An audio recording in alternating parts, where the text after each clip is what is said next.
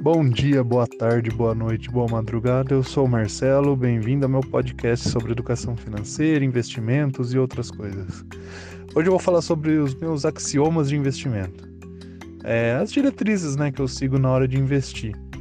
Cada um tem a sua, é importante que você tenha as suas bem definidas, para não ficar comprando e vendendo ativos né, de forma aleatória sem saber o que está fazendo. Lembrando sempre, nada do que eu estou falando aqui é indicação de investimento, de compra, venda de ativo, nada disso. É só o que eu faço, tá? Nada aqui é recomendação. Não sou analista, não tenho certificação para isso, não posso fazer isso, tá bom? Bom, primeiro axioma: uh, preço não importa. Como eu vou comprar um, um pouquinho de cada vez durante muito tempo, tanto faz o preço que tal. O que importa é se a empresa é boa, lucrativa, né? Você tem um histórico bom. Segundo axioma: não fico acompanhando notícia nem cotação da empresa. Comprei já era, não vai mudar nada eu ficar acompanhando notícia ou cotação. Terceiro axioma: é diversificar muito. Não tem problema se eu vou ter 100, 200, 300 ativos na carteira.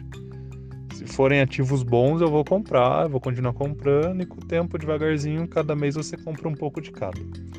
Uh, a chance de você é mais fácil você achar ativos bons e se você agindo do jeito que eu ajo, né, de não ficar acompanhando notícia, cotação, etc, é muito tranquilo de administrar.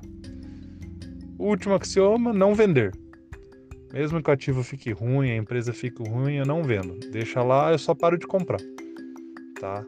Se ficar muito ruim eu perder dinheiro, paciência. Mas pode ser que ela fique ruim e depois volte a ficar boa. Então ela continua lá na carteira quietinha. Eu só deixo de comprar.